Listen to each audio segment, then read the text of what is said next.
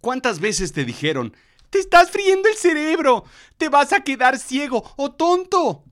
Te va a dar un ataque de epilepsia. Por eso estás tan violento, mijo. Todas, todas esas son historias del bueno, el malo y el videojuego. Yo soy Rodrigo Job y yo te cuento. Ah, sí. Y esto es Azul Chiclamino. La realidad de lo absurdo.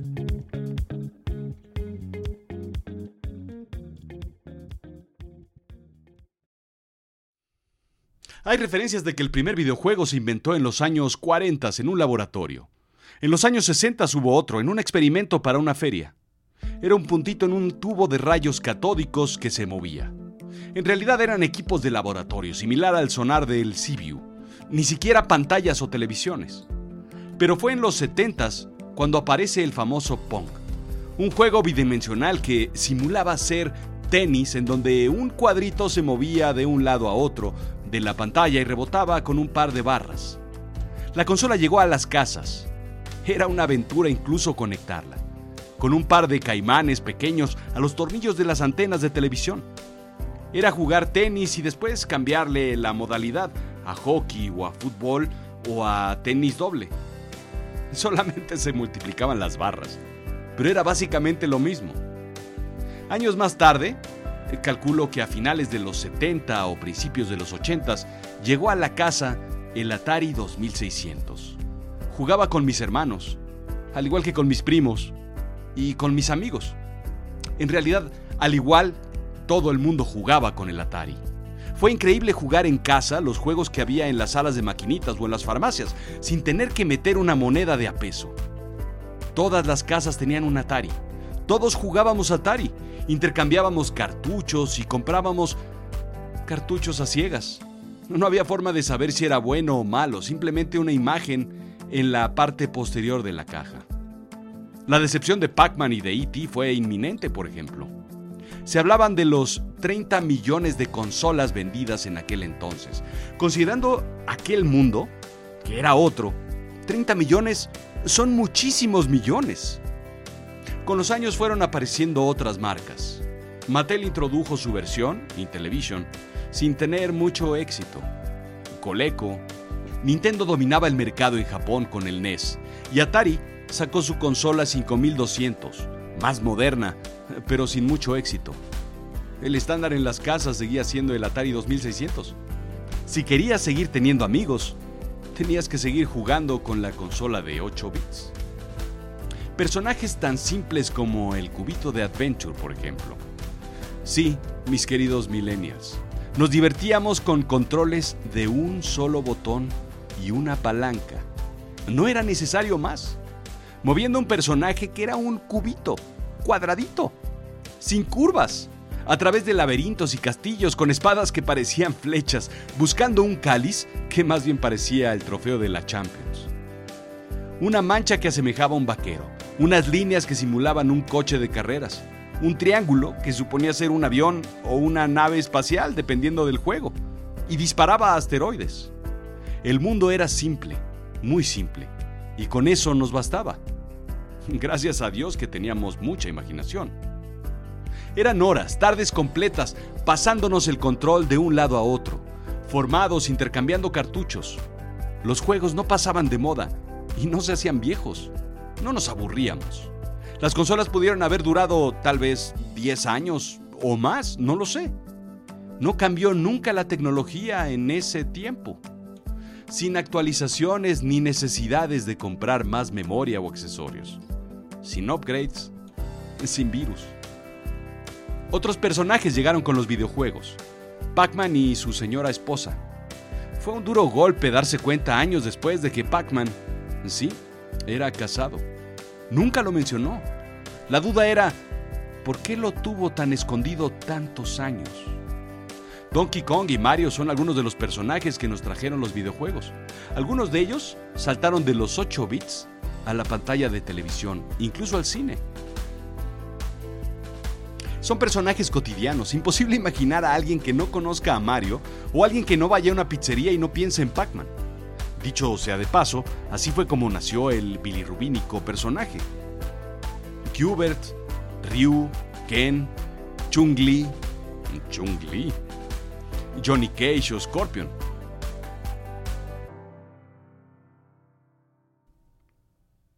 Es una industria de más de 108 mil millones de dólares, según Superdata, el proveedor de inteligencia de juegos digitales más importante.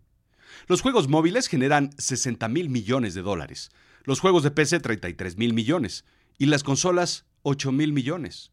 Tan solo Sony genera 4 mil millones de dólares en esa industria. Las 10 más grandes como Bandai, Electronic Arts, Google, Microsoft y por supuesto Sony generan más de 30 mil millones de dólares según China Daily. Muchos dólares por personajes que ni siquiera existen y que no cobran regalías y no tienen sindicatos. Una industria que involucra a todos, con 60% de jugadores masculinos y 40% femeninos, con un promedio de edad de 35 años, aunque jugadores los hay de todas las edades.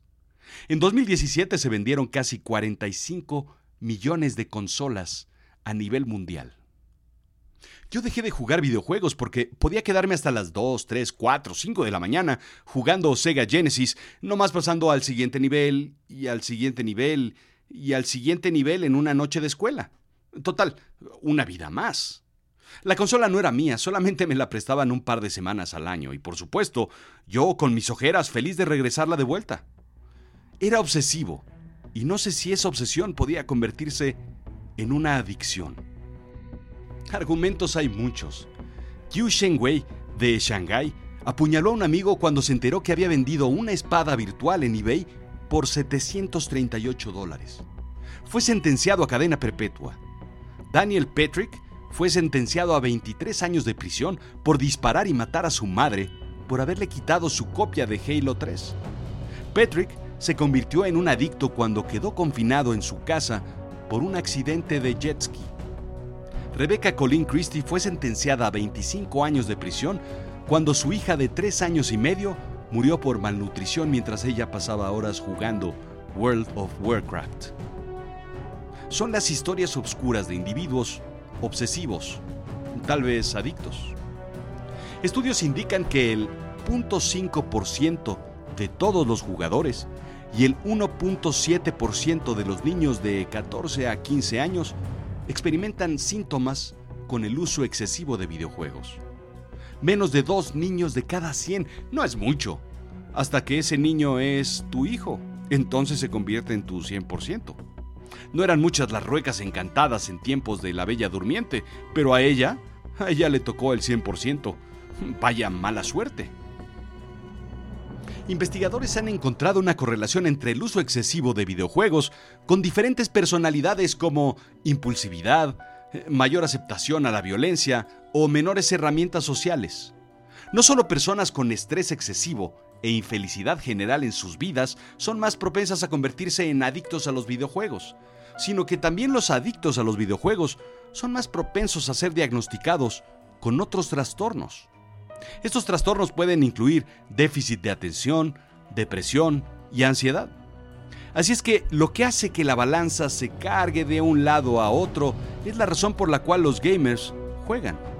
El entretenimiento y la socialización puede traer beneficios o resultados positivos. La soledad o el escape de la realidad puede hacer lo contrario. El riesgo a la adicción a los videojuegos puede verse incrementada según factores como un bajo apoyo parental, divorcio o separación de los padres, problemas en las escuelas, ausentismo escolar, malas calificaciones, entre otros, es lo que indica Psychology Today. ¿Era una adicción lo mío? No lo sé. Tal vez tan adicto como otros amigos míos que se obsesionaban por jugar tenis o por coleccionar timbres o estampitas, por conocer todas las estadísticas del béisbol o por leer manga. Más bien, un enganche a una actividad, un hipo mental que hacía repetitiva una acción. Me movía a otras cosas más productivas y listo, eso es todo. Sin embargo, de estudios encontré varias vertientes. Los videojuegos son como Gru de mi villano favorito. Ni bueno ni malo. O tal vez ambas, bueno y malo. Solo depende de qué parte de la película estés viendo. Por un lado, Neurocientíficos de la Universidad de Montreal sugieren que los videojuegos pueden ser más dañinos que beneficiosos. Greg West revela que los fanáticos de juegos de acción tienen menor materia gris en su hipocampo, una parte grande del cerebro. Y en esta ocasión hablo en términos científicos y no me estoy burlando refiriéndome a ellos como subnormales. Mientras más se agota el hipocampo, más riesgo existe de una enfermedad cerebral como depresión o esquizofrenia, trastorno por estrés postraumático o Alzheimer. Los videojuegos, indica West, muestran beneficios en el sistema cognitivo del cerebro, principalmente en atención visual y memoria de corto plazo. Sin embargo, hay evidencia que puede haber un costo en términos del impacto en el hipocampo. El estudio se hizo comparando la materia gris de gente que sí juega con gente que no juega. Incluso dicen que con un ballet parking y alguno que otro diputado de una nación bananera encontrando, en efecto, cambios en la composición del cerebro. Pero aquí la explicación. El hipocampo es una zona del cerebro que tiene, como su nombre lo indica, una forma de caballo de mar y le permite a la gente orientarse. Es denominada memoria espacial y memoria episódica, la que nos permite recordar experiencias pasadas. Se dice que los taxistas de Londres tienen un hipocampo muy desarrollado. Bueno, los de México deben tener un hipocampo del tamaño de un pura sangre. Mientras más materia gris, más sano el cerebro. Sin embargo, una parte del cerebro llamado núcleo estriado hace una especie de contrabalance al hipocampo. Actúa como una especie de piloto automático y sistema de recompensas, indica la Universidad de Montreal. Es el encargado de llevarnos de vuelta a casa, por ejemplo, es lo que le faltaba a Hansel y Gretel. Pues, o a, o a Duarte. Por eso se perdió estando fuera de México y nunca regresó, a pesar de que lo buscaba la PGR por fraude. ¿Entiendes, no? Nos recuerda cuándo comer o cuándo beber nos recuerda de los hábitos y es el encargado de recordar cómo andar en bicicleta. Los videojuegos estimulan esa parte del cerebro más que el hipocampo. El 85% de los jugadores de videojuegos utilizan esa parte del cerebro para navegar en sus juegos. Por eso pasan ciertos niveles casi casi en automático o las secuencias de los botones del control. Se realizan casi casi sin pensar. En automático. O sea que si mientras están jugando no te contestan, no es porque estén pensando en el juego, es porque sí, te están ignorando. Así de simple. Mientras más se usa el núcleo estriado, menos se usa el hipocampo, perdiendo células y atrofiándose. ¿Sí? Los juegos de acción llevan a una disminución de la materia gris del hipocampo de los jóvenes adultos. Se debe tener cuidado en su uso excesivo para mejorar las habilidades cognitivas como la memoria visual a corto plazo y la atención visual, termina el estudio. Los resultados arrojan que esos beneficios cognitivos pueden traer un costo.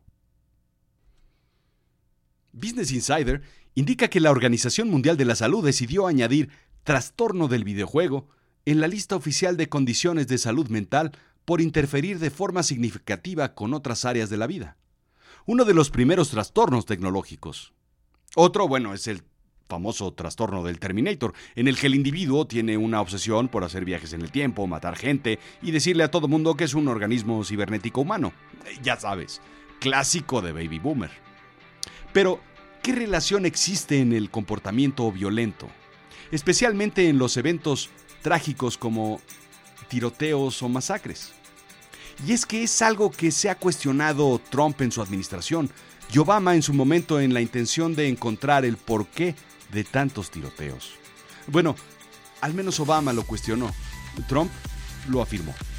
Así es que la Asociación Estadounidense de Psicología hizo un estudio y descubrió que las personas que jugaban videojuegos violentos tenían muy pocas probabilidades de participar en conductas agresivas no se ha encontrado ninguna correlación entre la violencia del juego y los pensamientos violentos o agresivos.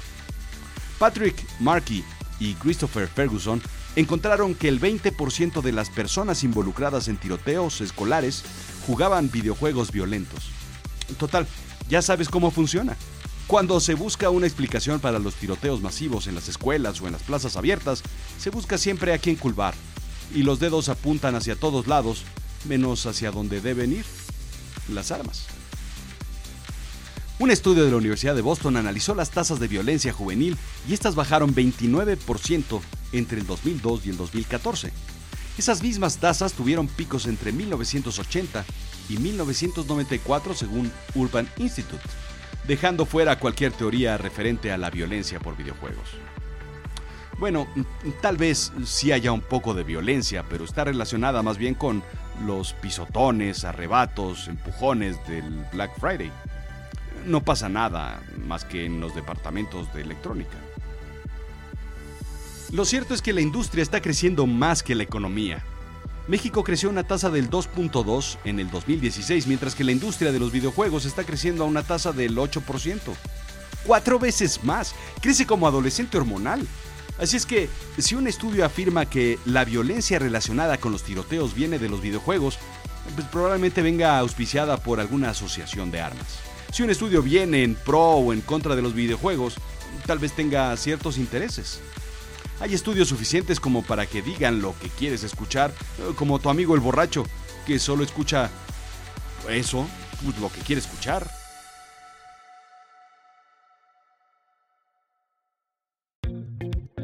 Lo único que hay que considerar es que están ahí y no se van a ir. Hay que usarlos porque son divertidos, verdaderamente divertidos. Hay que entender que pertenecen al mundo de la irrealidad, como Box Bunny o el Pato Donald, o un político honesto. Son fantasía. Que la razón por la cual salgan moneditas tras golpear tabiques o que te ataquen honguitos o tortugas es porque probablemente te comiste un honguito antes y entonces sí, todo puede suceder. De otra forma, todo está detrás de la pantalla. Que si hay adicción, sí, sí la hay. Al igual que hay una adicción para, pues, para todo. Si hay violencia o comportamientos obsesivos es porque hay otros problemas detrás como soledad o tristeza y deben tratarse con un médico de algún tipo. Y finalmente, si no te está yendo bien, pues tal vez debas acercarte a esa industria. Por lo visto hay mucho, mucho dinero. Esto fue Azul Chiclamino, la realidad de lo absurdo. Yo soy Rodrigo Job. Sígueme en Twitter, arroba Rodrigo-Job, en Instagram, Rodrigo-Job, en YouTube. Ayúdame calificando con cinco estrellitas o regálame corazoncitos o pulgares. Pero sobre todo, sobre todo es importante que te suscribas. Y escribe un review. De eso vive este programa.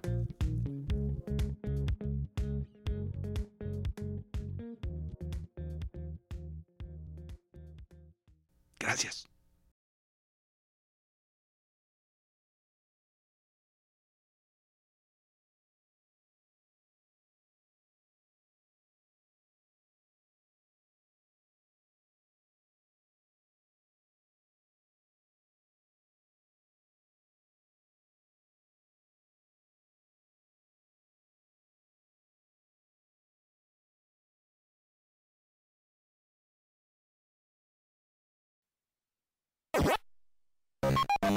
Bye.